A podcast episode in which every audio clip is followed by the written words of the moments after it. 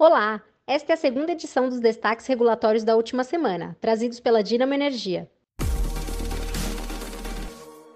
Sua empresa precisa lidar com as projeções de migração dos consumidores cativos para o ACL? A Dinamo irá divulgar uma prévia do estudo sobre esse assunto. Fique de olho!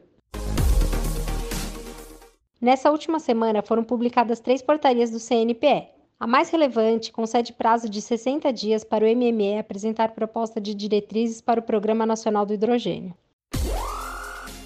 Foram aprovados os editais dos leilões A-3 e A-4 de 2021. A previsão é que eles ocorram em 25 de julho.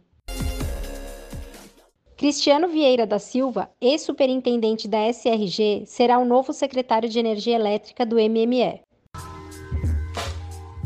No dia 20 de maio, a Câmara dos Deputados aprovou o texto base da MP 1031 de 2021, que autoriza a privatização da Eletrobras. Associações do setor de energia levantaram controvérsias, que agora deverão ser discutidas pelo Senado.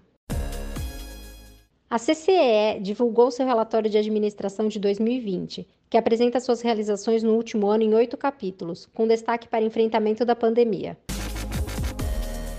A Votorantim Energia e a CPP Investments irão construir o primeiro parque híbrido de energia solar e eólica do Brasil, com investimento inicial de 190 milhões de reais. Quer mais detalhes sobre essas notícias? Acesse os links disponíveis no informativo da Dinamo Energia.